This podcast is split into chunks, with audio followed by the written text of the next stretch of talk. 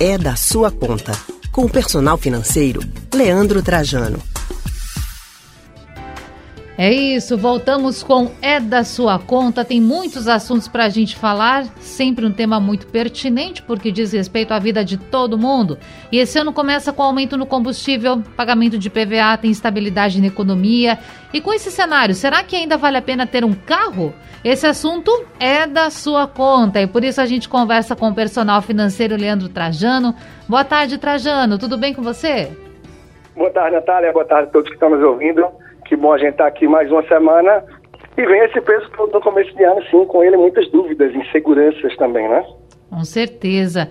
É um tema pertinente, algo que faz parte da nossa vida, da mobilidade. Agora, quanto tempo em média é necessário para manter um carro por mês? Isso financeiramente não é, Trajano?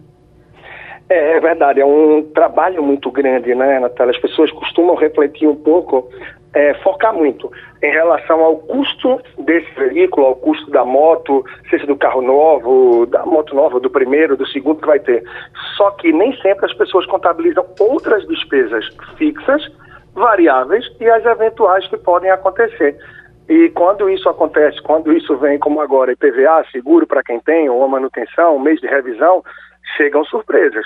E aí muita gente não tem um orçamento que comporte isso de uma maneira tranquila. Por isso deve sim refletir muito, e aí cada caso é um caso de acordo com o tipo de transporte que a pessoa opta por ter. E quando a gente fala trajando de carro, sabemos que muitas pessoas recorrem a financiamentos para conseguir comprar o carro. Como cuidar com esse financiamento? A questão do juro, ou dos juros, melhor. Como é de forma saudável fazer essa compra caso a pessoa não tenha condições de comprar o carro à vista? Ótimo, Natália. O que, é que acontece? É importante ter segurança em relação a qual é a margem que você tem no orçamento para que se possa, sim, ter um carro para que venha agregar para o seu dia a dia. Não contabilizando só a parcela, mas observando, esse carro, essa moto que você pensa em ter, quanto demanda de combustível no mês a mês? Qual seria a despesa média para o IPVA? seja no período do ano, se você vai pagar de uma vez, parcelar, ou se você vai juntar um pouquinho a cada mês para isso. Quanto é que você pretende gastar? Estacionamento, lavagem, entre outras questões também que muita gente não olha. Qual é o custo de uma manutenção, a média de revisão dele, de pneu. Então, isso vai caber realmente no meu orçamento? Ter tranquilidade em relação a isso. E mais diretamente quanto ao que você perguntou, quando fizer o financiamento, não olhar o valor da parcela apenas. Esse é o hábito da maioria dos brasileiros. Mas observar bem a taxa de juros porque essa taxa de juros é que vai trazer um peso maior para quem está financiando esse carro.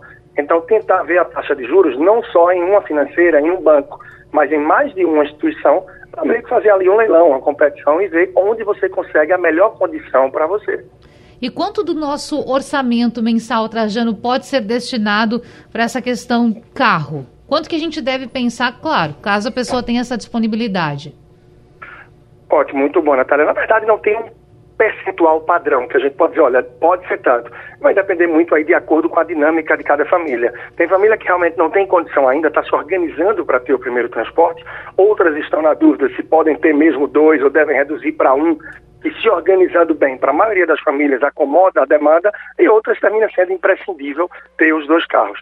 Então o que eu vejo no orçamento das famílias e nos meus atendimentos Brasil afora no dia a dia é que quem tem a parcela de um carro pelo menos incluído no orçamento termina aí despendendo cerca de 9 a 12, 13% das despesas para manutenção do carro. Manutenção que eu diga para ter o carro, entre combustível, enfim, todas as despesas do mês a mês. Claro, quem vai ter dois carros, isso pode demandar mais, sobretudo se for financiado. Então, como muita gente diz, é um filho. Precisa cuidar, traz despesas, traz alegrias, mas precisa sim ter fôlego, orçamento e muita atenção para que não termine dando dor de cabeça. E agora, para fecharmos, a gente falou bastante sobre o carro, no caso das pessoas que têm o carro próprio, né, Trajano, que pensam em fazer essa aquisição, mas uh, tem uma alternativa dos aplicativos de mobilidade urbana. Eles também têm sofrido um aumento por conta, claro, da, da, do consequente aumento do preço dos combustíveis. Esses aplicativos de transporte ainda são uma alternativa, na sua opinião? Sim, eu acredito que é uma alternativa sim para muita gente, pode resolver. É claro que assim como tem um carro, em algum momento pode trazer uma dor de cabeça.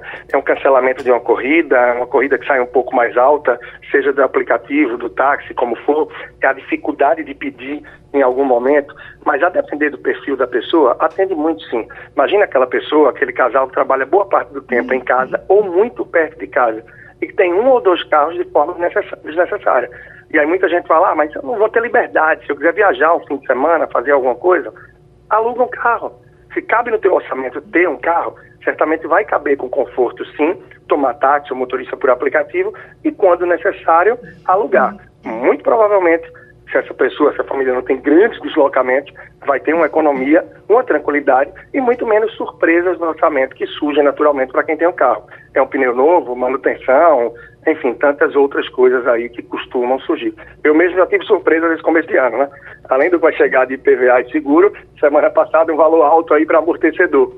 E já vou ter que trocar pneu em breve. Então, para quem tem carro, isso termina fazendo parte e tem que estar com fôlego financeiro e orçamento pronto para enfrentar esse tipo de ocasião, situação que normalmente vai acontecer. Certeza, aquela surpresa que volta e me aparece. Trajano, muito obrigada pela participação.